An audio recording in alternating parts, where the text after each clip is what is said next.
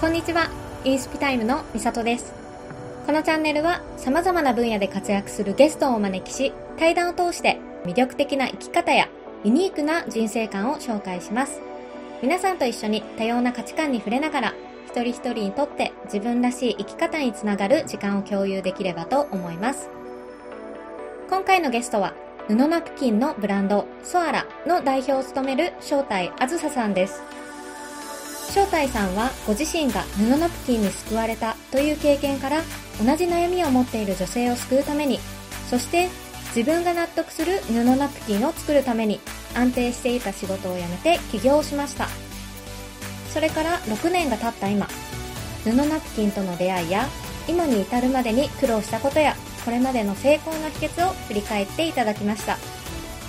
また、布ナプキンやその他の生理用品のメリットやデメリット、正体さん独自の月経コントロールについてなど、女性にとって生理が少しでも快適なものになるような話も盛りだくさんです。ぜひ最後まで聞いてください。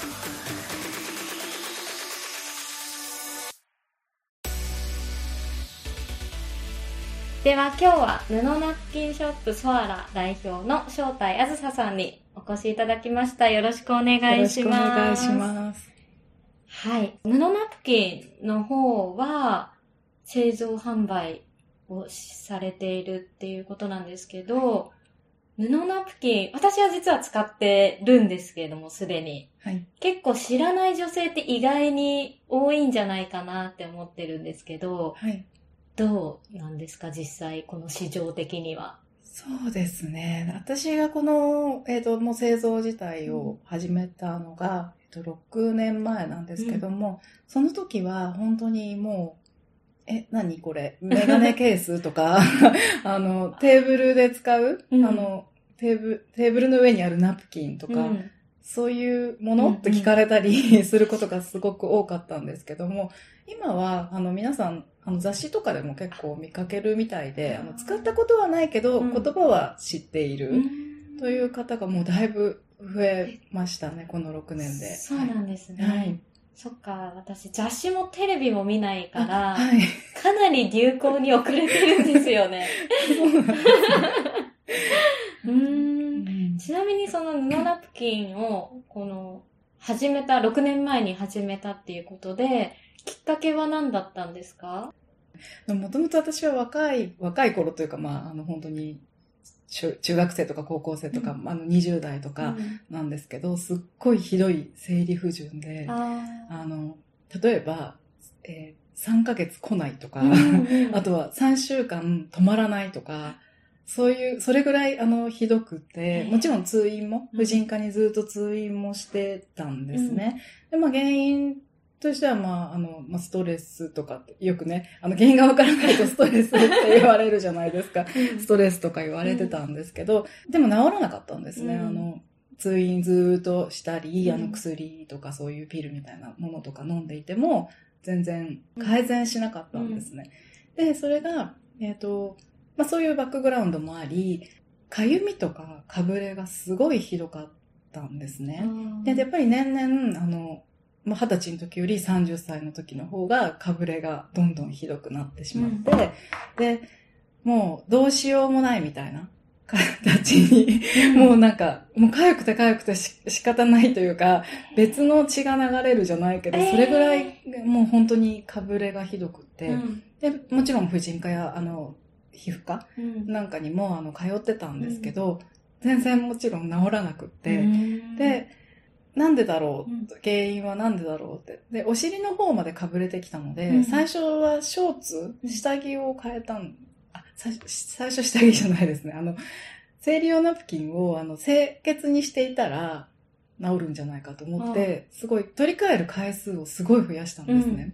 でも治らなくって、で、次にやったのが、ちょっと恥ずかしい話なんですけど、脱毛をやったんですね。やっぱり清潔にしていればうんうん痒くならないんじゃないかと思って、脱毛をやっても治らなかったんですね。で、次にそのお尻の方までかぶれてきたので、下着を変えたんです。うんで、あの、ポリエステルとかから、あの、シルクとかコットンとか、うんそういう天然素材の下着に変えたんですね。で、これはあの、もしかしたら生理ナプキンの素材が原因なんじゃないかっていう、うん。やっとそこで 恥ずかしながら遅いんですけど、気づいて。うん。で、布ナプキンの存在って実はもう私二十歳ぐらいでもう20年以上前から知ってたんですけども、へこのー当時ってあの、オーガニックコットンのベージュの色のうんうん。ものしかなかったんですね、うん。当時。で、でも若い時ってそういうの使いたくないじゃないですか。あの、下着とかもそうね、ベージュのってあんまり使いたくなくないです。うん、確かにちょっと、うんおばさんそうそうじゃないですけどよくババシャツとかね、言いますよね。うんああいう感じでちょっと抵抗がすごくあって、どうしても手が出なかったんですね。でもそういう状況、かぶれとかかゆみがうんあまりにもひどくって、でもう、もう使うしかないからっていう形になって、やっと使い始めたら、もう使ったその月からもうかゆみはなくなって、えで、かぶれも、あの、なんて徐々にというか、まあうんかぶれはすぐには治ーらないので、まあ確かに。あの、でも次の月とかには、だいぶもうすごい良くなっていて、でその、さっき生理不順っていう話もしてたと思うんですけど、あの私二十歳から、その、もうやっぱり基礎体温をつけてたんですね。うん。その生理不順ずっとあったのうんで。うん。で、その基礎体温計もよく、教科書通りでこう2層になるって聞いたことあります？あの、低温期と高温期があるんですけども、あーはい。まあ、綺麗なのってそういう2層に、綺麗に2層になるんですけども、うんうん。それもなったことなかったんですけど、へー。布ナプキンした次の月から、すごい綺麗な2層にうなったんです。人生で初めて、そんな綺麗なものを見て、うん。みそれでびっくりしてしまって、へそれと、あと、まあ、いろいろあるんですけど、う多分私なんか腰回りが冷えて、すごい冷えていたのか、あの、ぎっくり腰にすごいなってたんですね。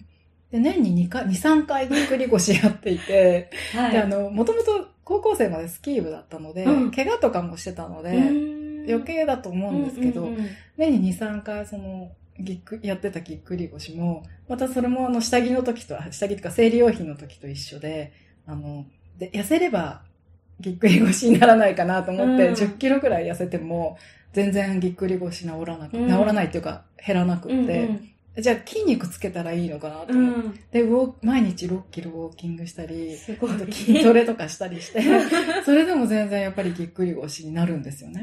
なんか2、3回なってたのが、まあうん1、2回に減ったぐらい。へでも、ならな、ならないっていう年がなかったーんですよ。うんそれが布ナプキンにしたら、してからもう何年も経つんですけど、うん一回もなってないんです。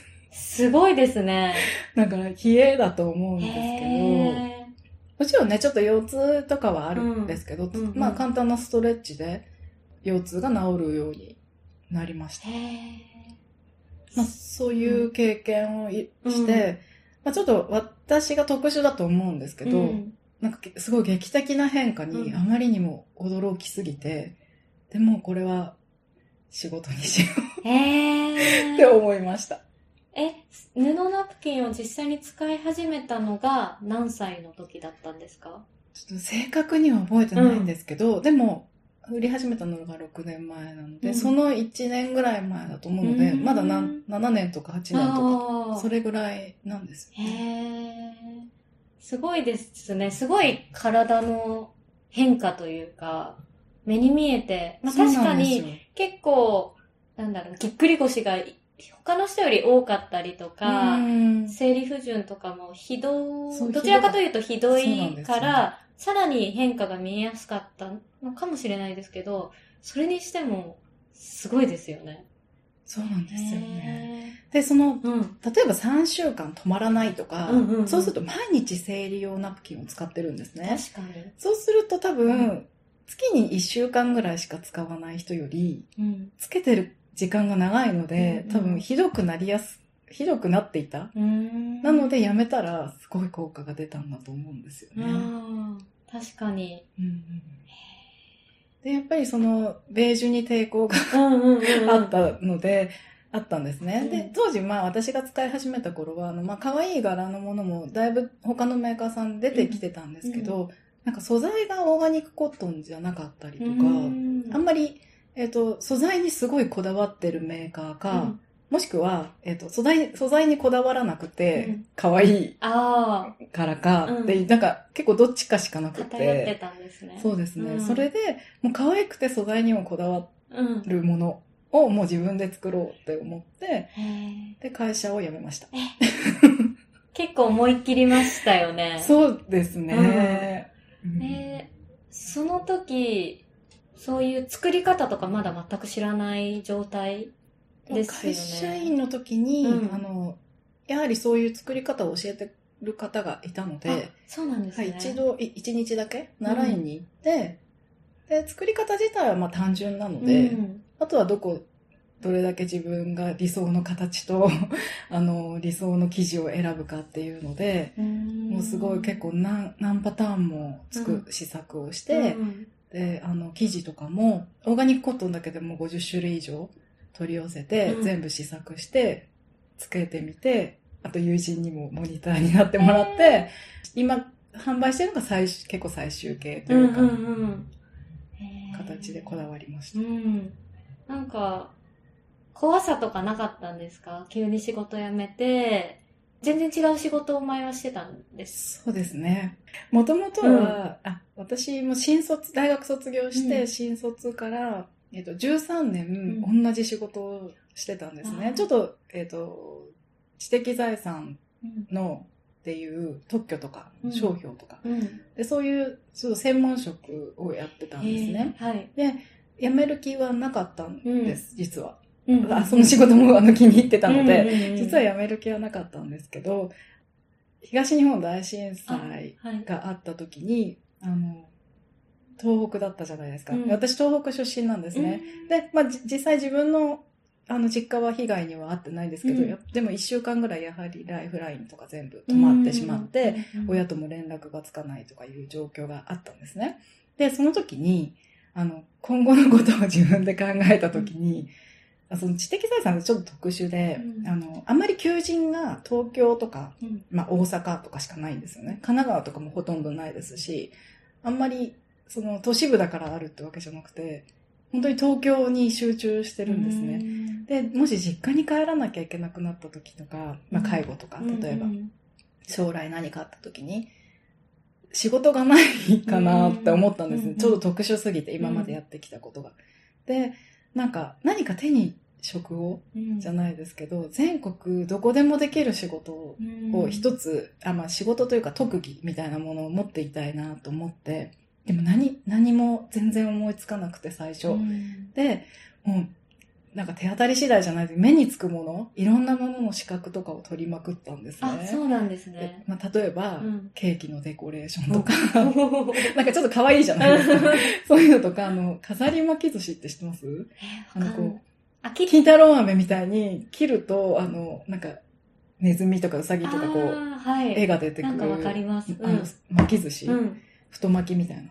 あれとか、うん。あなんかそう、いろいろ、なんかコーヒーの入れ方とか、あ あとまあ、その流れで石鹸教室とかも、ちょっと一時期やってたことが、うん。石鹸作りとか、あ。はい。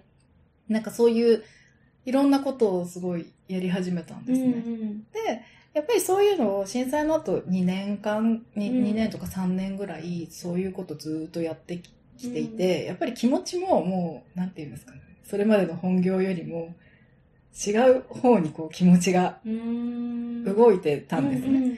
で、そういう時に、まあ、たまたま布ナプキンの知知ってというか良さも知って、なんかその習いに行ったりとかして、で、いつでもやめようという心の準備はできて、もう2年 ,2 年とか3年かけてできている中で、あの、ちょっと上司が変わったんですね。うん。で、ちょっとその、まあ、パワハラっていうんですか、いわゆる。っていうのもあったので、うんあの、私と同時、同日に3人辞めたんですよ。ええ部署が10人ぐらいの部署なのに、3人。それ大問題ですよね。そうですよね。もう本当に、ちょっと大問題なぐらい、うんあ私が辞めた後、さらに2人ぐらいとか、あとうつ病になった人人がいたりとか、まあとにかくちょっとひどいことがあったんですね。ね。でももう私は心が違う方に動いてたので、うん。あ、もうこれを機にうんやめようって思って、へーで、最初は、とりあえず1年間ん無職でも食べるだけの貯金はあるっていう計算をして、それで1年間はもう、あの、会社員になるのはやめようと思ったんですね。それで始めました。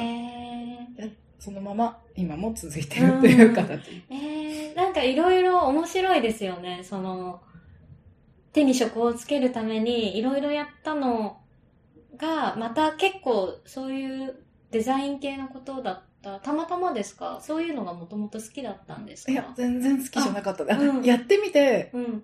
向いてないと思ったんですね。そうなんです、ね。なんかその何をやりたいかわからなかったので、うん本当にこう目にしたもの、うんうんうん、あ、可愛いとか、うんうん。あ、これ可愛いとか、うんなんかそういう単純な理由で例えばケーキだったりとかしたら、うんうん。友達がお家に遊びに来た時に、こう、すごい可愛いデコレーションのケーキ出したら喜ぶかなとか、うんうんあとその巻き寿司とかも誰かのホームパーティーに行った時とかうんに手土産で持っていけるかなとか、なんかそういう単純な理由からうんあのやってみたら向いてないっていうことが、分かって。うん。結構その何か違うことやりたいけど何が本当に自分が何がしたいのかわからないって悩む。私も悩んでる。うーん。悩んでた、うん。悩んでる。現在進行中なのかな？とか。だけど、やっぱりこういろいろやってみなきゃわかんないですよね。ね。自分に合うかどうかもわかんないし、うん。好きかどうかもわかんないし、好きでも仕事にうんするには嫌だとか、うん私はその実際食べ物系、そうんのケーキとか巻き寿司っていうのが、その食べ物を仕事にするのがすごくやってみて嫌だったんですね。なんでですかそれは？え、なんかこう、なんかそれを誰かに食べさせるって、なんか、うんあ全然私外食とか平気なんですけど、うん。なんかこう自分が作ったのをなんか責任も、あまあ、今のが責任がないって言ってるわけではないんですけど、うんうんなんか食べ物ってリアルに責任がすごいいいじゃないですか、まあ衛生的にとか。あの何ですか？食中毒とかもありますしね。ねあと賞味期限とか。ああ確かに。なんかリスクが高いなっていうのをすごい思って、そこまで好きじゃないので、なんか食べることとかにすごく興味があるわけではなかったので、なんかそうやってすいいなと思ってうも、ん。やってみたら、あ、仕事にはならない。とか、そういう、見つけるにやっぱり2、3年間、2、3年だったのかなって思います。ででちょうどいいタイミングで布ナプキンに出会いそしてパワハラが起きてっていうあ、なんかすね。すごい絵に描い絵に描いたじゃないですけど いいタイミングでしたよねよくはないんですけどパワハラはですでもね。それがきっかけになったというか、やめるきっかけ。なんか、それ、れがなかったら多分今もそこで働いてたかなと思います。うんやっぱり安定してる職業だったり、あの、慣れてるじゃないですか、うん13年もやってたので、うんなんか、うん慣れてるの、慣れてて楽に稼げるってやっぱりちょっと魅力的じゃないですか。確かに。なので、多分その人が現れなかったら、うん今もいたかもしれないですよね。そうですようね。ん副業だったかもしれないです。ああ、プキンが。うんうんうん。確かにその、会社勤めだと、ま、まず安定があるし、その慣れてるとか、お金も本当、うん保証、まあ何があるかわかんないけど、うんやっぱり保証されてるというか、うん最低限そうですよねすか。うん。そこで、でも、運よくパワハラに会い、前向きな言葉で前向言うと。きに。う んそうですよね。で、えっと、思い切って仕事を辞めて、で、まあ一年間の一応、その、生きていくための貯金はあって。そうですね。うんでも、その辞めてからは試行錯誤の、だったんですか？こういろいろ使って、いろんな布試してっていうのは。それとも辞める前にもいや、やめてからですね。うう、んうんうん。いつから売りました？初めて売ったのって。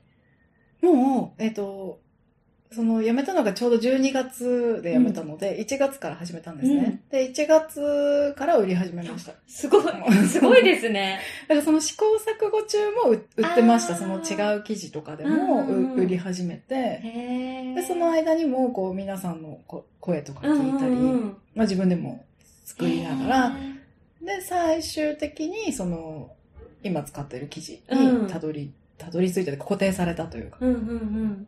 えー、なんかすごいそれ面白いというか、なんか結構完璧主義者の人って、完成させるまで世に出したくないとか、そうですね。なかなか世にこう失敗したら嫌だとか、うんで、世になかなか出さないけど、もう速攻出したんですよね。はい。へ えー、な、うん、すごいな、それは。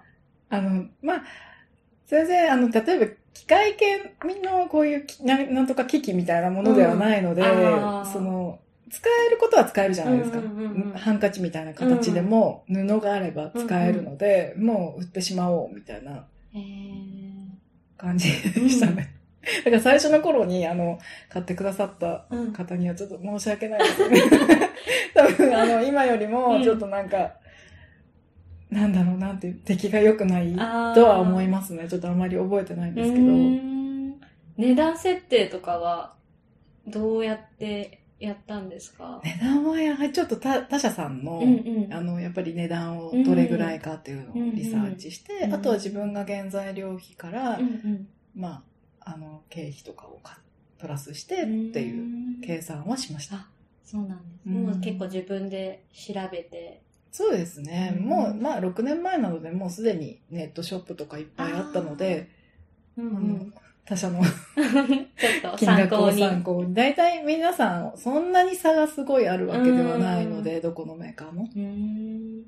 でその売ったのはネットで売ったんですか？それともお店回っておいてくださいって言って。一番最初は、あの、イベントに出店しました。うーん確か。で、ネットショップはでも初期から多分あって、うん全然売れなかったです。あそうなんですねもちろんへ で、お店に置いてもらうまでも、最初はやっぱり知り合いのお店とか、うんあの、知ってる方のなんかサロンとか、ーうんうん個人の方が多かったので、やっぱり売れる、売れなかったんですよね、あんまり。その知名、布ナプキンの知名度も低かったし、個人のサロンさんとかと出入りする人数って1日に多くても3人ぐらいなので、やっぱりこう出ていく数がに少なかったので、うん。本当に徐々にという形へです。ー。じゃあ一人で生きていける最低限を稼げるまでに何年ぐらいかかりましたえどれぐらいですかね最初はその貯金でうんやっていったので、ちょっと全然わかんないんですけど、まあ、ダメですね。全然そのわかんないとか言っちゃあ、う。全然わかんなかったらいいですよいや。大丈夫ど。れぐらいですかね？でも、い最初覚え、なんか恥ずかしいけど言っちゃっていいですか？一番最初1月から始めたって言ったじゃないですか。その月の売り上げは1万5千円でした。いや、おすごい少なくないですか？びっくりですよね。貯金がないといいや、けない。で、も、なんか、お金を自力で稼ぐって難しいですよね。すごい難しいですね。あの、OL の頃なんて、うん変な話、座、ただ座ってても、うん毎月もらえたじゃないですか。うんなのに、すごいことだなといや思いま、した。でも初月1万5千ってすごいですよ。絶対。でゼロとかでも全然あり得ることじゃないですか。あまあそうですよね。うん。へーすごい。いえいえいいや絶え。対それ胸張って。そうですか ちょっと笑い話もしてるんですけど。いやでもなんかそれってあれですよね。勇気与えてくれますよね。こう、独り立ちしようとしてる人あ、に。そうですよね。うん。1万5千円なんだみたいな。どう取るかわかんないですけど。そうですよね。もうコンビニとかでバイトした方がね、全然いいですよね。うんえ、もうその時は、他ではもうそういうバイトとかもせずに、もう布ナプキン一筋で。えっと、最初ちょっと石鹸教室もやっていたので、うんうんうんなんか最初並行でうん。石鹸教室と布ナプキうんンをやってました。その石鹸教室は、どうやって生徒さん集めたんですか？最初は、えっ、と、石鹸の方が実は早くて、あのー今やってないんですけど、うんうん。その元々は石鹸の方が早くて、うん。OL の時から友達にちゃんとお金をいただいて、友達を生徒さんみたいな形でやってたので、うん。結構すぐ、あの、もうホームページとかも作ってたので、うん。すぐ結構、なんていうんですやりたいっていう方が幸いにもその結構準備期間がブログとかも作ってたりとか、うん。温めてたので、結構すぐ来てくれましたね。いや、なんか、起業家精神に溢れてるというか。いや、そんなことないんですけうんど、スモールビジネス。でも、ちっちゃく始めるって感じですよね。そうでちっちゃくすね。始めて、ちょっとずつ大きくしていくっていう感じで。えっと、布ナプキンを、まあ、ビジネスにされたんですけど、やっぱり、おすすめですか？女性に使うことを。そうですね。もう本当に、まあ、売ってるからっていうのも、うん。あれですけど、本当に使ってほしいんですけど、うんうん。ただ、あの、今、今というか今のちょっと小学校とかわからないんですけど、うん。私の時とかは、生理になる前に、初めて来る前に、みんな集められて、うん。あの、授業とかありませんでした？女の子だけとか。なかったです？え、なかったかもしれないです。多分、あまあ男女一緒かもしれないけど、うん。大体小学校4年生ぐらいで、うん。あの、学校で、その生、生生理というか月経とはどういうものかとか、あの、もうどうやったら子供ができるかみたいな、まあ簡単なものなんですけど、多分授業があるんですね。で、まあそれは今もあるんですけど、うんうその時に私たちはこうもう、多分メーカーさんと提携してるのか、うんもうこれを使ってくださいって、うん。使い捨てナプキンをうんなんかこういうのがあって、うん。生理になったら、こういうのを使ってくださいって渡されたんですようん。ね。で、もう私はだからその時に選択肢は1個しかなかったんです。うん。1個かまあもしくはタンポンとか、うん。ちょっと大きくなったらタンポンとか、うん。この2種類ぐらいしかなくって、なんか何の違和感も感じなく、もう毎月これを当てるんだっていうことしかもう考えてなかったんですね。だから、なんか、選択肢の一つに、今まあタンポンだけじゃなくて月経カップとか、うん。うんなんかいろいろ出てきてるので、その中の一つとして布ナプキンうんっていうのを、なんかぜひ入れてほしくてですね。で、あの、完璧に布ナプキン、100%布ナプキンにする必要はないと思っていて、うん。その日々の織物用だったりとか、あとは、その、私が最初そうだったんですけど、あの、私夜だけだったんですね。布ナプキンにしたの。で、日中はややっぱりちょっと忙しい OL だったので、あの、使い捨てナプキンにして、家に帰ってきたらすぐ布ナプキンに変える。うんそれだけでもうすごい、かゆみとかがなくなったので、うんだいぶ。うんなので、そういう使い方もあるので、うんあの、すごい絶対布ナプキンにしてくださいっていうわけではなくて、なんかこう、うまく使い、うんその時の状況によって使い分けをできる、こう、選択肢の一つ。うんで、選択はいっぱいあるんだっていうことを知ってほしいかなと思います。うんそうですよね。うん今本当いろいろあるなと思って、私その布ナプキンも使ってるんですけど、月経カップも使ってるうんで、両方一緒に使うって感じなんですけど、まあただ、その素材とか、いろいろやっぱり本当はうんうん説明すると、布ナプキンだけ使った方がいいですけどね。本当。は。そう。うんえやっぱ月経カップはどうなんですか？そう、実はね、うんすごいよく聞かれてですね。で、私一回ツイートしたことがあるんですね、うん月経カップについて。うんうんそしたらすごいなんか、プチ、プチバズったって感じの時があって、え結構あの、批判の声ですか？それとも参照の声ですか？どっちでバズったんですか、あった。どっちだろう？まあなんか、まあいいねの数とかが多かったんですけど、うんあの、まあ月経カップって、その、実際日本では2017年ぐらいから、うん。あの、出てきてるんですね。もちろんアメリカとかはもっと前ですけど、ね、あの、まあ、医療用のシリコンでできてるんですけど、シリコンって実は医療現場では使い捨てでしか使われてないんですよ。あで、なんでかというと、あの、け血液と化学反応起きちゃうんですね。えで、そうすると、その素材から化学物質が染み出てくるって言われていて、で、医療現場ではだから、もちろん使えますよ。あの、うんコスト面とか使い勝手とか衛生的な面で言うと、使う、使ってるんですけど、それを全部使い捨てなんですね。ーで、いくら自分の経血だからって言って、うんそれを長時間、うんずーっと長時間、長期間使っていると、その中から化学物質が染み出してくるので、それを使ってる、あ染み出してくるって言っちゃいけないんですけど、可能性がすごく高いので、あの、やっぱりそれを膣の中に入れるわけじゃないですか。あんまり良くないと、私は思うっていうことをツイートしました。えー、そうなんですか。ちょっと。そうなんです。ただ。うん、まあ、そうですね。だだから、タンポンとか使ってる方とか、とか、えっ、と、まあ、そう、かぶれる？あの、ナプキンで、使い捨てナプキンでかぶれる方とかはね、なんか、あと生理痛がひどい人たちは、そういうのがなくなったって言われてるんですけど、うん結局まだここ、ん ?3、2、3年ぐらいじゃないですか、うん使って。だから影響が、体に影響が出てくるとするともっと経ってからなので、ただそれの因果関係も、うん。あの、証明は多分絶対できないので、うん。何かあってもう。ん。だから私は実は持ってもいいるんですけど、うん。使わないです。へえ、そうなんですね。まあ確かに、そういうのは知らなかったけど、やっぱりあれを体の中に入れることには違和感はありました。うんうんうんうんうんうんうん。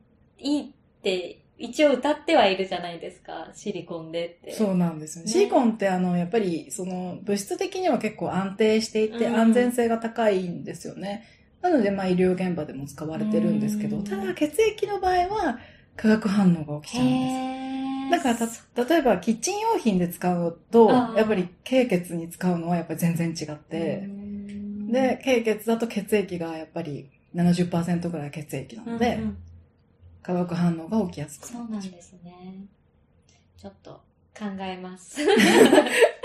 うん。だから、ずーっとそれを、えっ、と、もうそれだけにするというよりは、うんまあ、重い日、一日だけとかにして、あの、後半はもう布ナプキンだけとあかあ、そうしてます。うん初めの2日だけ使って、うんあとは布にしうんてるけど、うん。ね、そういうのも、なんか、教育というか情報というか、いろいろ拡散、拡散じゃないなんて言います？そうなんですよね。わかります。情報が。うん、今どれが正確なのかっていうのが、わかんわからないんですよね。まあ確かに、その、月経カップが、もしかしたら体に害になるかもしれないっていう可能性はある。でも、布ナプキンはないんですもんね。ただ、布ナプキンもやっぱりね、あの、一部のお医者さんとかはやっぱり批判的で、あの、もうそれはあの、衛生面。うん。あの、結、局、布ナプキンが、あの、生乾きの状態になっていたら菌が繁殖していることになるうんので、、それをつけてしまうと、そこで、どんどん菌がもっと繁殖 してしまうんですね。だから本当に衛生面だけ考えたら使い捨ての方がよくって、なるほど。いいんですけども、う。うんん、だから、え、なんて一長一短というか。うんただ、その、まあ、当店の布ナプキンを薄くしてるっていうのも、うんうんやっぱり乾きやすくするため、うんうん菌が繁殖しないようにするために薄く、単品を薄くして、で、重ねて使うっていうのをうん、おすすめしてますね。その、普通の使い捨てナプキンは、なんかで読んだこと、まあ、何回か読んだことあるんですけど、うんやっぱりこの、体に当たる部分を作るのに、漂白剤とか、うんなんかケミカルを使ってるから、体にも良くないみたいなのを読んだことがある気がするんですけど、あはいはいはいそれはどうなんですかね？まあ、それもあると思います。うんあの、実は素材が、まあ、メーカーによってちょっと違うんですけど、うんうんうんあの、まあ、大体ホームページとか、商品のパッケージの裏に、あの、素材って書いてるのでうん。見ていただくといいと思うんですけど、まあ、ポリエステルとかうん。聞いたことあると思うんですけど、うん。ポリエチレンとか、あの、プロイレ、プロ、ん 口の口が、なんだろう、そういう、うん。高高吸収ポリマーとか、そういう、あの、化学繊維なんですね。うん。高分子材料と言われているものが材料なんですね。うん。なので、まあ、漂白剤ももちろんあ真っ白じゃないですか。なので漂白剤、漂白されてますし、あと、あの、今フレグランス付きとか言あって、合成香料が含まれていたり、あとちょっと着色料なんていうんだろう、当たる部分じゃない部分に色がついてるのとかあるのをご存知ですか？それ見たことないあかも。そうです。あんまり使ってないですよね。あるんですけど、うんそれは着色料が使われていたへり、ー結局もう全部化学物質でできてるのがほとんどなんですね。ね。で、一部、あの、コットン使用とか書かれてるのうん見たことあるかと思うんですけど。たまにオーガニックのも売ってたり。あ、そうですね、オーガニックコットン使用。うんあれ全部トップシートだけなんですよ。この肌に当たる面だけコットンで、うん中身は化学繊維だったりするんですね。うんで、なんでかというと、もう生理用品として、あの、厚労省の認可を取るためには、吸収率が関係してくるんですね。本体の10倍以上吸収しなきゃいけないっていうもう規定があって、うんそのためにはもう天然素材が絶対無理なんですよ。なのあ、まあ、すごい分厚くすれば、これこれ厚くすればいいかもしれないんですけど、なので、やっぱり中はどうしても化学繊維を入れてしまったり、の割合が多くなってしまったりするんですね。うん。なるほど。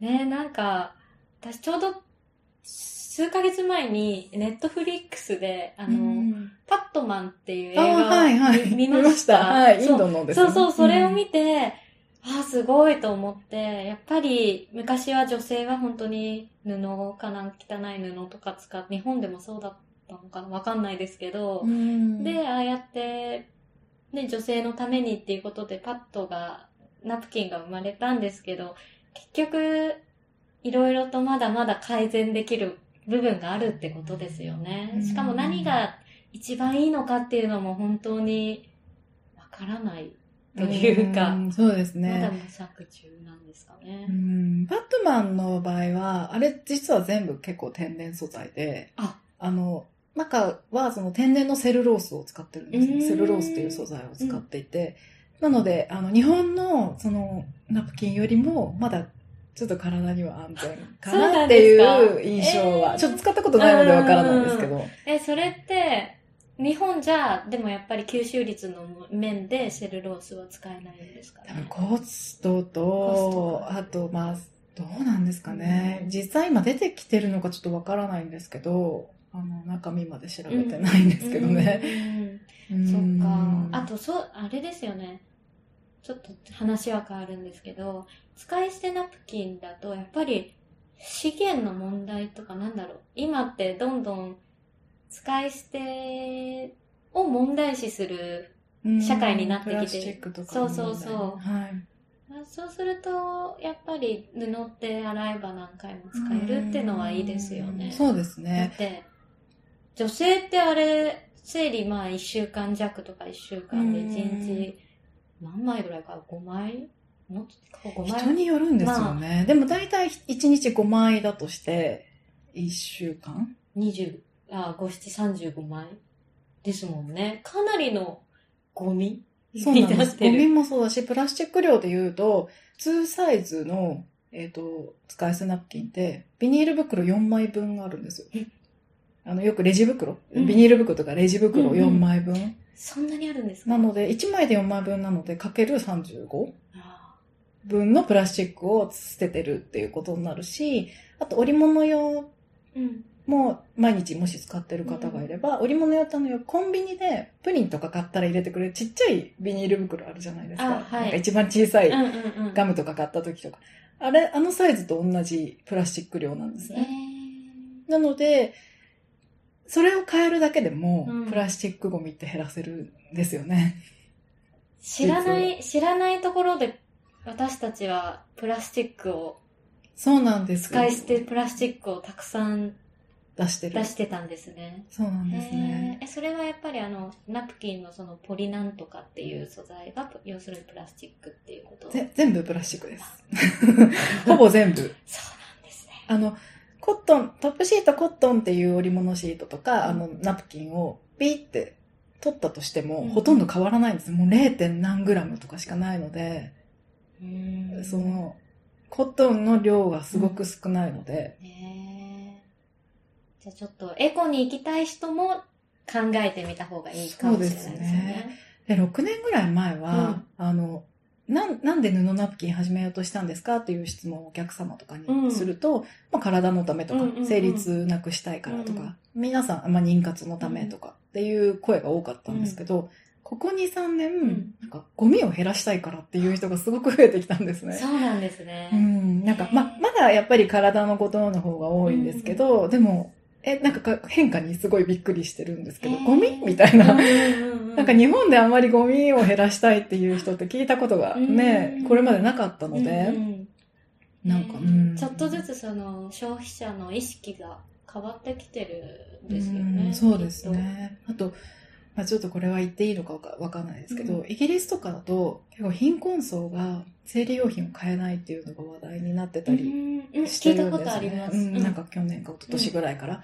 で、日本も実はちょっとそうなりつつあるのかなっていう、うんなんとなく印象ですけど、うんそのゴミを減らしたい、プラス、やっぱり、なんか生理用ナプキンが高いっていう声とかも何人かから聞いたことがあるんですね。なので、まあ、貧困ではないのかもしれないですけど、うん他に回したい、うんやっぱり優先順位ってあるじゃないですか。うんで、それが一回ごともう捨てるものにお金を払いたくないっていう思ってる人たちが増えてきてるのかもしれないって少し思いました。そうですよね。うんあとは、女性がそれナプキンって絶対必要なものに、なんでタックス、税金がかかるの、うんっていう声もどっこ聞いたことはありますすね。ね。う。うん。じゃあ、使い捨てではないものを使うことによって、そういうのもね。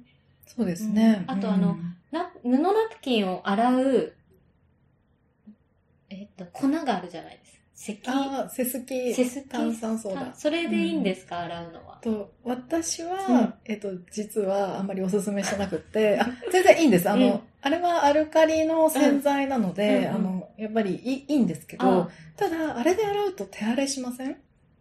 あんまり気にならないかな。あのうん私すごい肌が本当に弱くっあそうて、なんですねあの、ああいうもので洗うと手が荒荒れるんですね、すごい。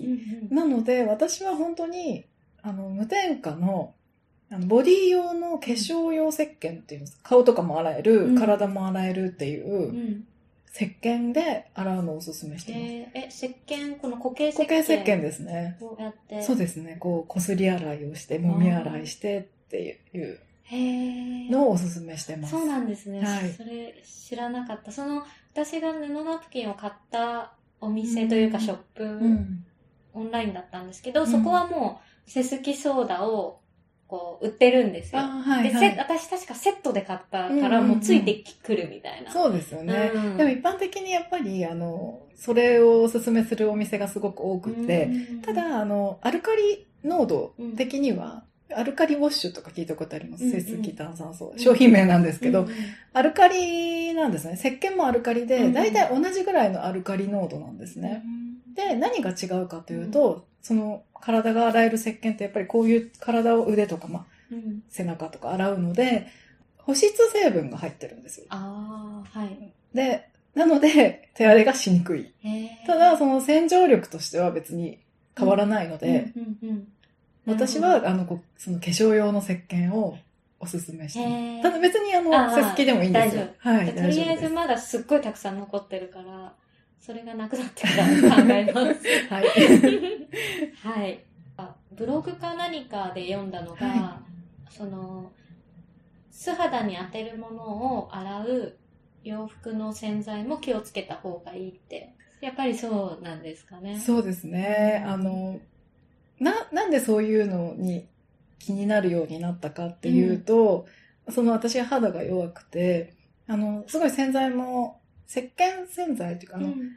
商品名言いにくい。合成洗剤と、石鹸洗剤って言われてるのが今一般的にあるんですけど、合成洗剤ってあの、いわゆる、商品名言っていいですか？ああ、どうなの？まあ別に、まああの、よくある、よく液体のやつですね。そうですね。あの、うんよく一般的にドラッグストアとかに並んでいるもの、ああいうのを使っ、最初は使ってたんですね、うんずっと。あと、部屋干し用とかよくあるじゃないですか。あーありますね。ああいうのを使ってたんですね。で、でもやっぱりなんか私痒くなる、体が痒くなることが多くって、量をすごい少なくしてたんですよ。うん。で、なんか、親が、私が来る、一人暮らししてるところに来た時に、親が洗濯をしてくれた、母親が洗濯をしてくれたんですね。その時洗剤を大量に入れたんですね。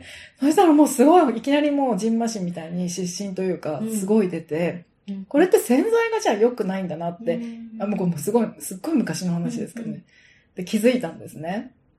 で、ぜ洗剤って 良くないんだって思って、うんで、そこからちょっと、ま、もちろんすぐ石鹸洗剤って言われてるようなもの、あの、化学物質がほとんど入ってないものです。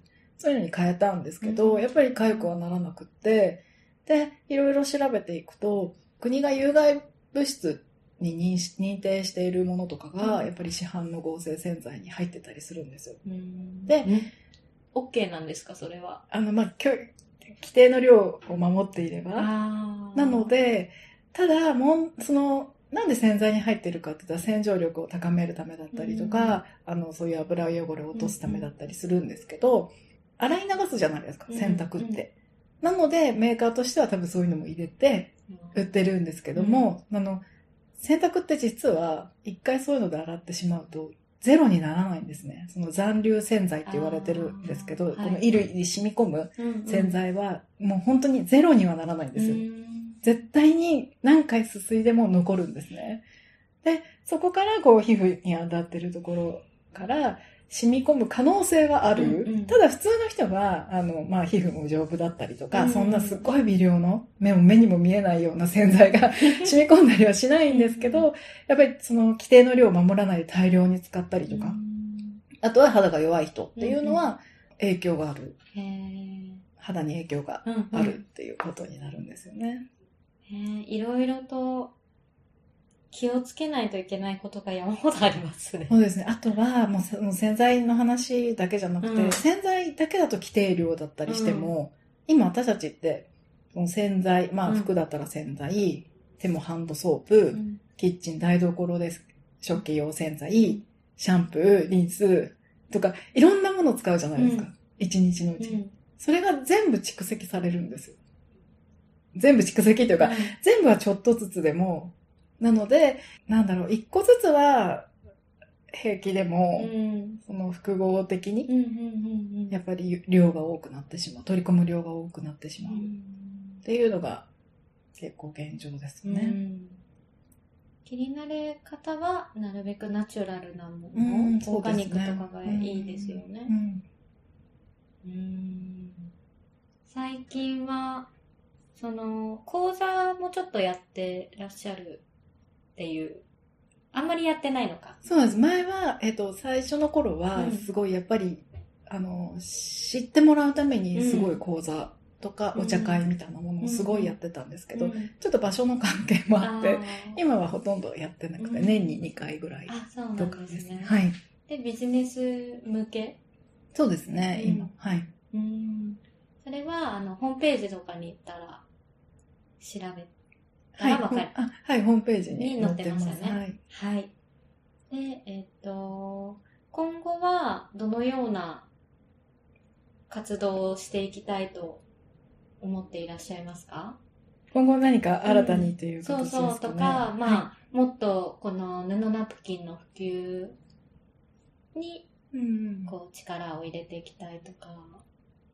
あの、ちょっとやりたいこと、なん全然目処も何も立ってないし、あの、計画も立てて、ねないんですが、あの、本当に妄想の話なんですけども、まあ、一つやりたいことは、やっぱりあの、女性の雇用とか、今あの、製造の部分で内職の方とかがいるんですけど、うん。そういう風な人たちを増やしていきたいなというところで、うん。その布ナプキンだけではなくて、なんか、えっ、と、そういう雇用に関わること、女性の雇用に関わることっうんていうのをやっていきたいなとへいう。ー。のと、あともう一つは、うん。やっぱりさっきのゴミの話にもつながってるんですけども、その捨ててしまってるものって結構あるんですね。うん。もうすでに、例えば、あの、バナナの皮を使って、あの、紙を使っ作ってるとか、あの、サトウキビの、なんか、捨ててる茎の部分を使って何かの製品を作ってるとか、あと、この間、あの、展示会で聞いたのは、パイナップルの実じゃなくて、なんかこう、葉っぱとか、うん、こう、な なんて言うんですかね。あるじゃないですか、ゴ他の。ワゴワのとこ。とか、あの、あと、それ、もっとこう、木、木に、木？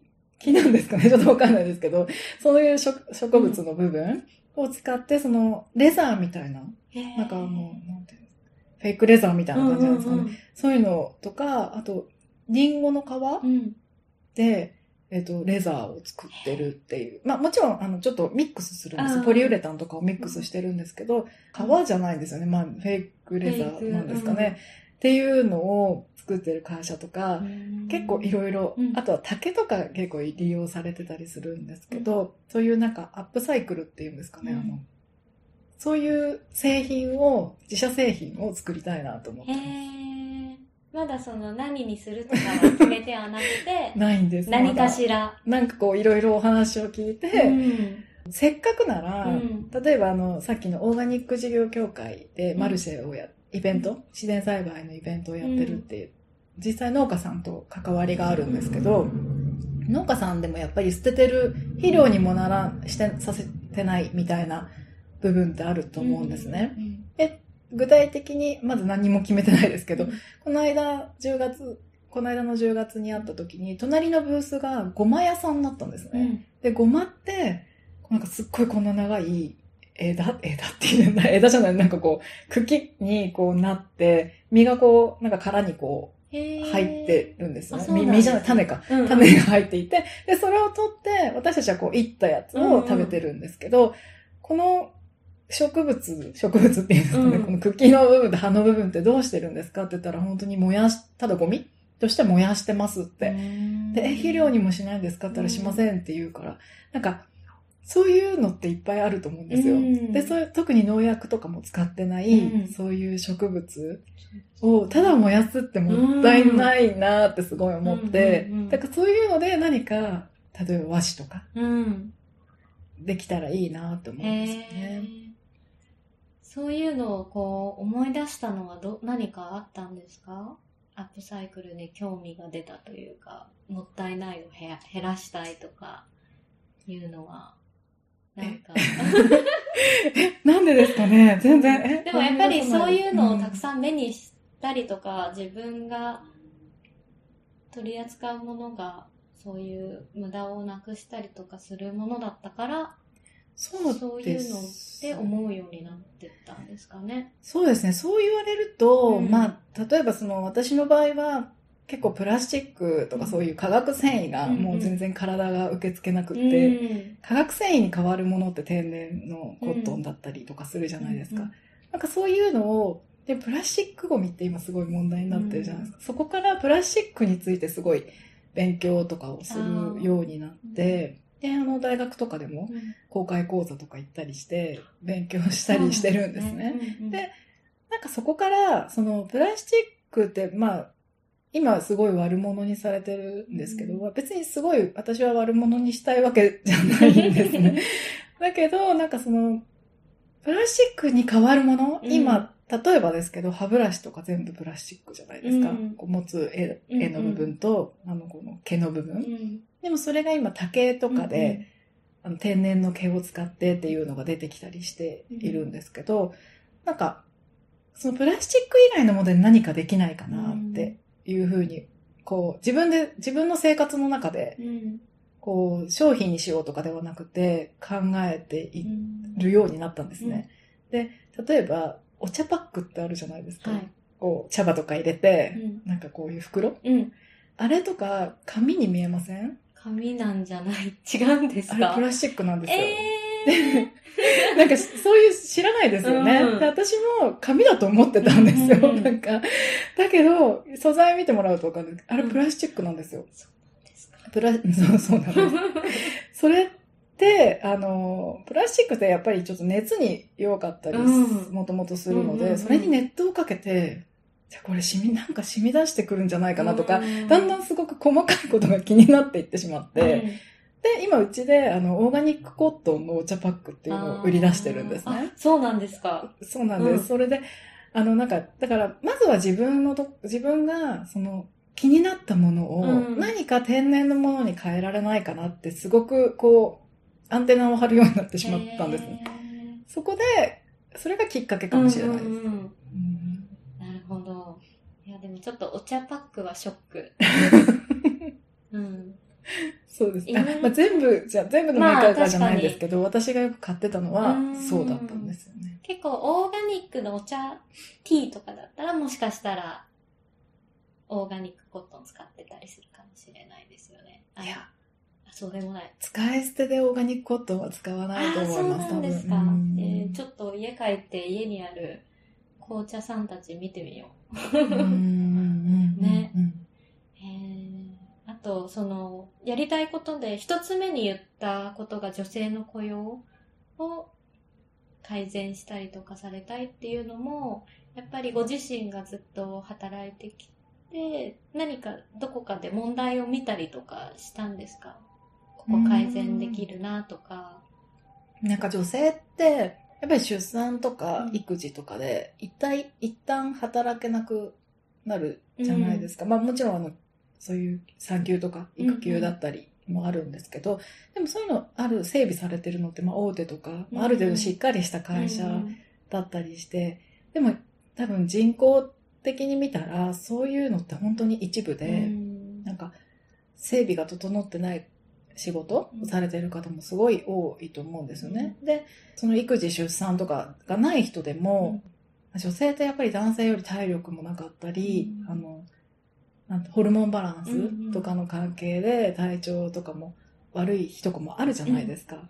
なんかそういう時に、なんかこう働きたいのにとか働かなきゃいけない状況なのに、仕事がないうん。っていう場面、あ実際にあの身近にいるわけではないんですけども、、なんとなくそういう多い気がして、で、とその OL、OL というか会社員の時はそういうことを考えなかったんですけど、うん。自分はね、守られた環境にいたし、産休制度もちゃんとしている会社だったので、なかったんですけど、なんか一歩自営業として外に出てみると、なんかそういう女性たち、あの、おうち企業とか流行ったの知ってます？おうち企業って何ですか？なんか専業主婦の方とかが自宅で教室、そういうけ、例えばけお菓子教室とか、その石鹸教室とかやったりするおうち企業みたいなのが何年か前に結構流行ったんですね。うん。なんか、そういうのを見たときに、やっぱりちょっと、ななんていうのスムーズにいかない部分とか、うん。なんかその事業としてちゃんと成り立ってない方とかうんが多いなっていううんところうで、ん。なんかもっとこう、そこをもう少しちゃんとできる仕組みみたいなのがあるといいなという。うんそうですね。た、た、でもで実際、あの、ちょっと当店でも、あの、うん製造していただいている方で、うん。子育て中の方とかもいらっしゃるんですけど、うじゃあしっかりやりたいかうん。と、また、ただお小遣いが稼ぎたいかっていうのもまた違ったりするんですよね。うんで、やっぱりこう、また二人目、三人目とか妊娠しましたっていうと、うん。そこで滞ったりはするじゃないですか。うんそういう時になんかこう、もっと、あ実際こっちも困るんですよ。あの、うん急に、あの、少ない人数でやってると、うん。一人かけるってすごいやっぱり、中多分中小企業の問題ってそこだと思うんですよ。う。ん。一、人いなくなるっていうのが、んそれもすごい身に染みて分かってるんですけど、だからそういうことがない会社にとっても、なんかそこら辺をカバーできる。まあ、そういう、そのために派遣とかあるのかもしれないんですけど、なんか自由にうんいろいろ働く側も、なんか今ちゃんと働きたくないけどちょっとお小遣い欲しいとか、なんかそういうニーズにも応えられるようなうん何かあると、全然今ちょっと思いつかないんですけど。うんうんうんなるほど。だから、あれですよね。9時から6時、週5日っていう働き方以外に、それぞれの人のニーズに合う働き方がうんうんうんうんできるそうですよね。場所。うん。なんか IT 系だとよく今、自宅でうんうんうんもうや,、やってっていうのとか、うんあの、地方でやってとかあるじゃないですか。うんああいうのを、もっと上手、それも多分特殊な技能、あ特別な技能というか、うんうん。IT 系に詳しい方ならできるけど、うん女性でもうちょっとできるのがないかなっていうのは、うんまあ今はね、もうもちろん女性もそういうのやってる方多いですけど、うん。そうですね。はい。では、苦労話を。苦労話、あ、そうですね。なんか今まで多分なんか出てきたと思うんですけど、あの、改めて言うと、やっぱりあの、知名度が、その6年前に始めた時に知名度がすごく低かったんですね。んで、その メガネケースですかとか、ハンカチですかとか言われたりすることがすごく多くって、うん。それが、やっぱりなんか、あとは敬遠されるなんですかね、なんか使い捨てに慣れてる。ん。やっぱり日本人は特に、うん。あの、何でも使い捨てうん。が多いじゃないですか。う。ん一回、あの、お客様に、私は下着も洗うのが嫌なんですって言って、捨てることがあるんですって言われたんですよ。洗うのが嫌なので。って使い捨て下着。へー言われて、すごい、あ、あの、じゃあ使い捨てナプキン使ってくださいって、ちょっとお断りしたことがあったんですけど、なんか、あの、そういうふうに使い捨てに慣れてる方がすごく多くて、やっぱり、えー、洗うの？みたいな。あっていうところが結構苦労しましたね。うん。で、最初のあの冊子を作ったりして、うん。本みたいなのを自分で作って、うん。もうタダで配っー。て、あと、イベントもすごい月に3回ぐらい、うん。あの、店舗がないし、うん。店舗あっても来てくれるのを待ってると、うん。誰とも会えないじゃないですか。なので、あの、しイベントに出店をして、うんもう最初はずっと赤字でしたけど、で、もう、その、え、ハンカチっていう人に、あの、全部説明をして、うん。っていうのを結構う何,、何年かやりましたうね。ん。心折れそうになったりしました？あんまりならなあかったかなって思います。話すと興味持ってくれる方は、うん。やっぱり女性で、うんあの、なんだろう、生理痛がある方とかはすごく多いので、うん。なんか、あと、皆さん、あの、何か悩みありますかとか聞くと、うんありませんっていう人がいるんですよ。うん時々。あ、時々っていうか結構な数いて、え、あの、生理、お腹痛くなったりしませんかとか、生理痛ありませんかとか、あの、かゆみとかありませんかって言うと、うんあ、ありますって言うんですよ。なんか皆さんが、なんかあの、そういうの当たり前だと思ってるんですね。生理痛はあって当たり前、かゆみはあって当たり前、もう仕方がないものって思ってる人が多くて、え、それ一切なくなりますよっていう話をすると、大体皆さん興味持ってくれるので、買うか買わないかは、使うか使わないかは別として、話を聞いてくれる方って結構いらっしゃったので、なんかそれはすごく楽しかった。楽しいって言い方おかしいですよ。うんなんかあの、無視とかされるわけではないので、やりがいはすごくありました。ね、しかも、なんだろう、いいもの、きっといいものを売ってるから、その人にとっていいもののを勧めたりとか、知識を広めたりしてるから、いいですよね。なんか、モチベーションが上がるというか、ねあとは自分がその、プロダクトに助けられたっていうのも、きっと大きいですよね。そうですね。思い入れがあるというか。もうなくては生きていけないぐらいになってたので、私も。に何かありますか？あとはね、あの、やっぱり資金調達ですかね。そうですよね。どう、どうやったんですか？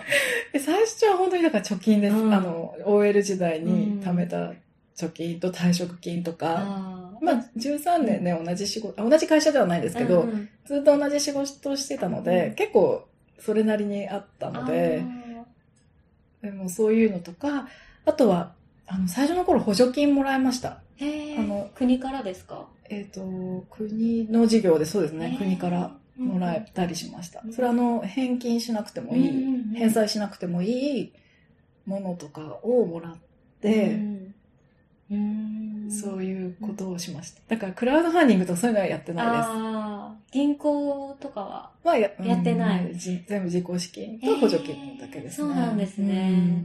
ね、だって、素材素材も買わなきゃいけないし、うん自分も生活しなきゃいけないし、うんとかで、結構かかりそうですもんね、お金が。そうですね。まあ、でも、最初ちっちゃく始め、ああの、おどこかの工場に作ってもらってるとかじゃないので、売れた分だけ作って、あー、そっかみたいな、こう、その補充みたいな形でやってるので、そんなに、う。うんん。み、ミシンで作るんですか？そうです。ああ、なるほど。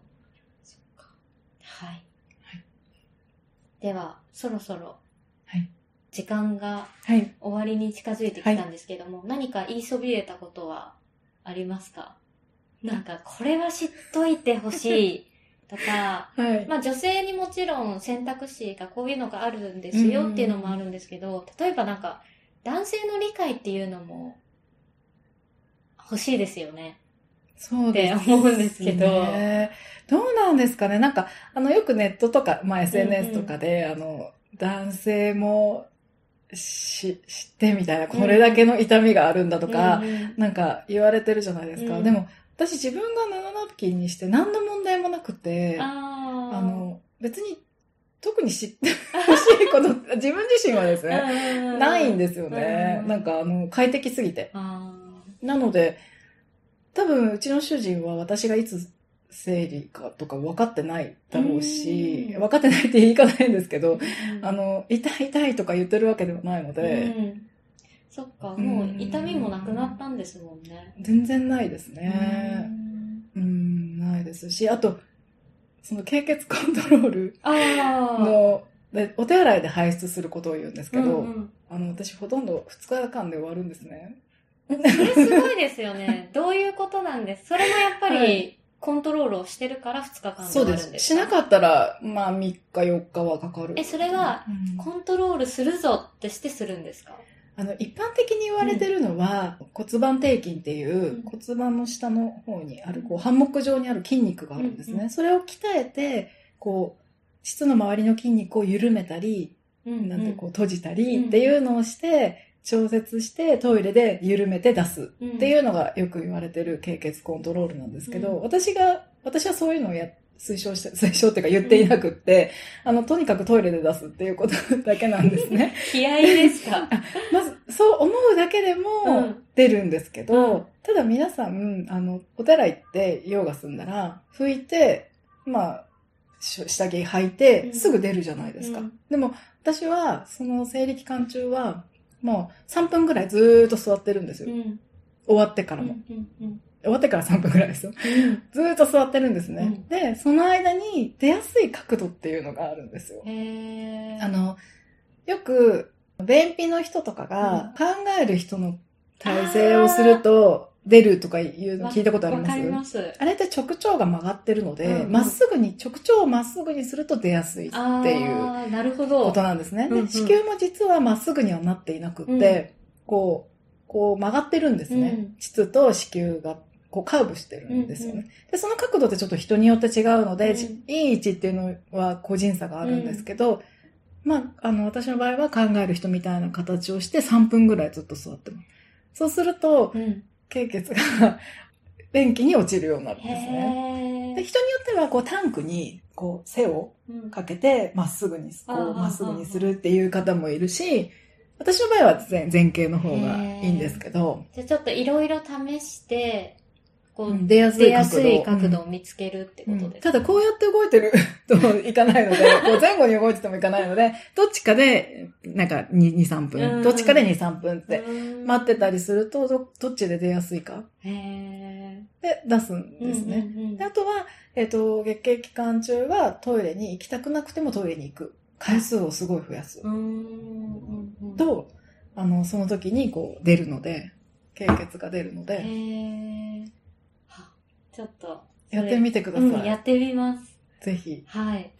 ありがとうございあと、ます。腹圧とかで、こう、深呼吸とか、うんなんかあの、出産の時みたいに、うんヒーヒーフーとかやると、ちょっと出やすくなります。そういうのは自分で読んだりして知ったんですか？いや自分で、開発というか考案、うんなんか、経血コントロールの本とかをいっぱい読んだんですけど、大体みんなエクササイズなんですよ。うんその骨盤底筋っていうのを鍛えるエクササイズの本とかなんですね。うんでもそれだと私はできなかったんですね。ねでも職業的によく聞かれ、お客様に聞かれるじゃないですか。あの、経血コントロールってどうやるんですかって。で、本の通りは説明できたけど、でも自分ができてなかったんですねで、私実はその時に5日間生理があったんですよ。うんで、なんか、これじゃいかん と思って、いろいろエクササイズとかやったんですけど、全然できなくって、うんで、ある時、あ大丈夫ですか？こんな話あして。あの、バス旅行に行ったんですね。うん日帰りの。うんその時に、生理の予定じゃなかったのに生理が来たんですよ。たまたま。まあ、まあ一日早かったとかそういう。うでも布ナプキンつけてるので、大丈夫だったんですけど、いつ行けるかわからないじゃないですか、トイレって、ちょっと不安だったんですね。で、たまたま、こう、かよく観光地、バス旅行って観光地でこう降ろされたりするじゃないですか。その度にトイレに行った時に、和式だったんですよ。うん和式トイレしかなかったんですね、たまたま。そしたら、すごい和式でこうしゃがんでたら、すっごい出てきたんですよ。あ なんかびっくりするぐらい出てきて、え？何これ？って思って、で、えっ、と、すごい出て、で、そしたら次の日、次の日で3日で終わったんですね。へー。で、すごい、え、あれはやっぱりあの1日目にすごい出したからだって思って、で、そこからちょっと子宮の形とか、うん。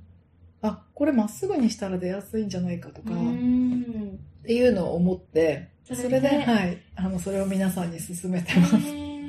だって鍛えるって言っても、鍛え上げるまでに時間かかるじゃないですか。うんうんうんうん。すぐできます。分かりさえすればこれはすぐでそう、そうきますもんね。なんです。そうなんです。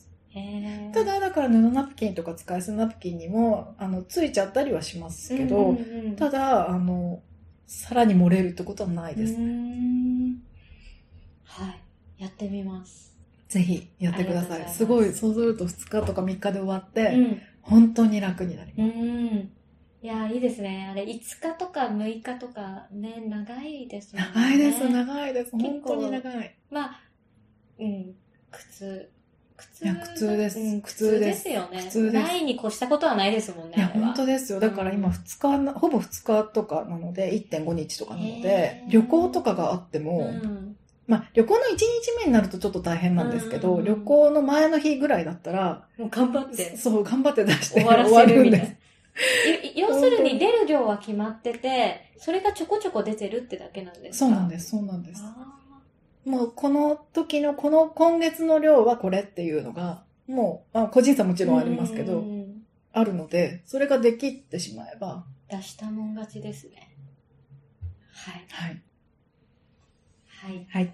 では、そろそろ最後のはい。二つの質問に入るんですけど、これ毎回この番組でゲストの方におお聞きしてて、あ、まあ、二つ目はちょっと最近付け加えたのかな？はいはい。で、まず一つ目が、えっと、今まで正太さんがいろいろこう会社員からナプキンとの戦いがあり、で、それを自分で、こう、ビジネスにしてやっていって、まあ、いろいろ学んできたと思うんですけど、その学んだ中で、一番大事だと思う三つの、この、人生の教えみたいなのをシェアしてください。はい。はい。そうですね。えっ、と、普段あんまり実はそういう志とかうん信念とか、そういうことを考えないように実はしているんですけど、あの、まあ、完璧にでき、できていないとか、その教えもそうなんですけど、うん完璧に自分ができていないから、あまりこうちょっと人様にお伝えするのが 恥ずかしいっていうのはあってなんですけども、まあちょっと、じ、だから自分が実現させたいとか、こう、いうことも含めて、うん。そういう期待も含めてう、んちょっとお話しすると、はい。まあ一つ目は、妄想力をつける。うん。という。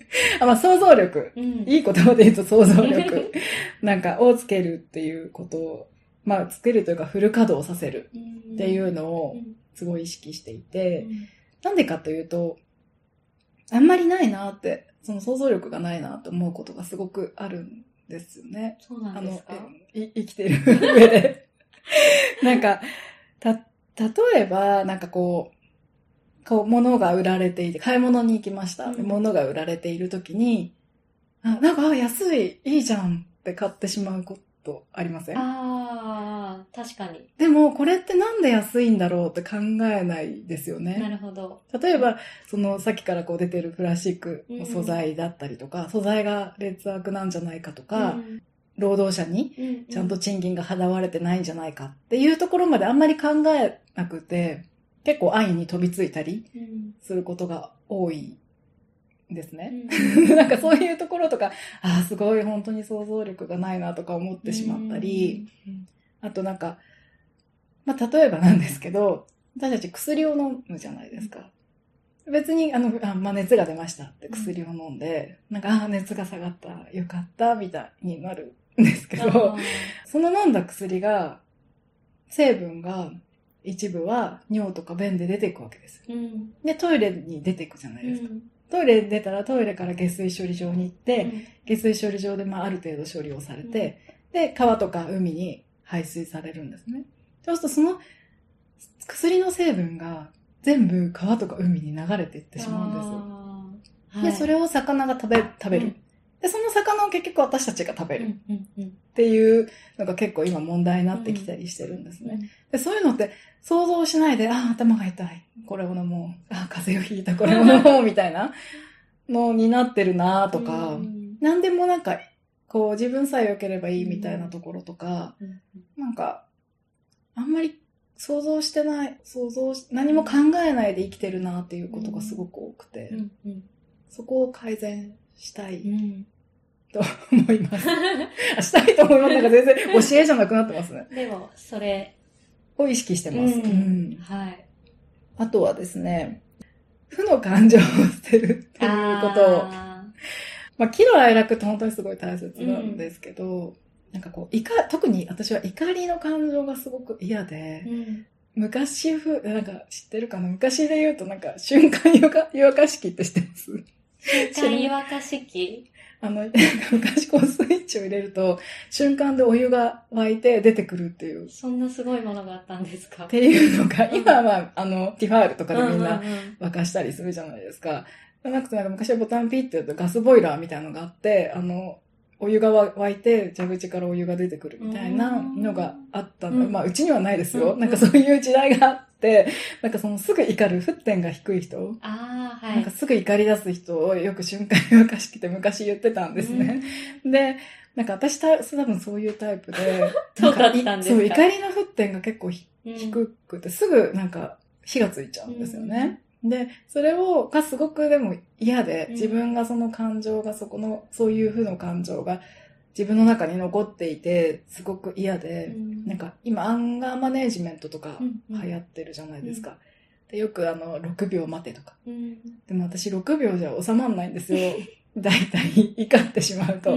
なんか、もうずっとしつこいけどずっと恨み続け なんかそういう形が多いので、なんかそこを、もうかん、そういう感情を持たないうんっていうのを努力してます。もうそもそも、そもそも持たない。ようになりたいという。うん持たないはもう無理なんですけど、うんすぐ怒っちゃうので。うんうんはい。はい。あとはですね、睡眠を大切に。あ これすごい一番大切にしたいんですけど、あの、まあ、睡眠というか無理をしないっていうことですかね。うんなんか若い頃は徹夜してもとか、あ。うん。朝まで遊んでも平気だったんですけど、やっぱり年齢とともに、あの、ね、発熱するようになったんですね。それは結構。睡眠不足が続くと。なんかそうするといろんなことのパフォーマンスがもう悪くなるので、最初から無理をしないうん。ということを、はい。はい、意識してます。はい。ありがとうございます。はいでは、最後の質問になります。はい。正体さんにとって自分らしく生きるとは何でしょうか？自分らしく？そうですね。自分らしく。まあ自己中心的な発言になってしまうかもしれないですけど、なんかこう、そのやりたいこととか、ん。目標みたいなものを、まあ一つずつ実現させて、もう達成感を味わうん。う ということですね。はいなんか人のためとかじゃなくて、うんもう自分の達成感のためだけに生きるうん。ということです。はい。ありがとうございます。こんなんで大丈夫ですか？あ、大丈夫です。うん。だって、あれですよね。その自分のためだけど自分が達成感味わって幸せになったら、周りの人のこともっと思えたりとかできますよね。うん。そうですね。ううんんうん、周りの方が、まあ、役立つことがうん。結構自分の達成感だったり、うん。喜んだり、うんなんか普通にプライベートでも、なんか誰かにこう、ね、手料理作って美味しいって言ってくれたら嬉しいとか、うんそういうことと似てるかなとう。ん。今回のエピソードはいかがでしたか？貴重な時間を割いてインタビューに応じてくださった正体あずささんに本当に感謝です。起業家精神あふれる正体さんのいつも前向きな姿勢にとても勇気をもらいました。小さなことからでもいい未完成でもいい自分の信じることやりたいことに向かって一歩ずつ確実に踏み出していくこと。難しく考えすぎずに前に進んでいけばいいのかなと思いました。また今あるもの使っているものに疑問を持ちながら本当に自分にとってプラスとなる選択をしていくことの大切さを学びました。皆さんは何を気づき何を学びましたか？今回のインタビューを通して気づかされたことが皆さんにとっても人生をもっとより良くするスパイスになれば嬉しいです。今後もインスピタイムでは自分らしく生きる素晴らしいゲストをお呼びしストーリーやインスピレーションをシェアしていきますのでぜひ番組を登録してくださいねまたこれまでにもインスパイアリングなゲストがたくさん登場しているのでまだ聞いていないエピソードがあればぜひ聞いてくださいまたインスタグラム、ツイッター、フェイスブックの投稿も行っているのでフォローお願いします感想やコメント、リクエストがありましたら、ポッドキャストの番組ページ、または SNS にコメントをお願いいたします。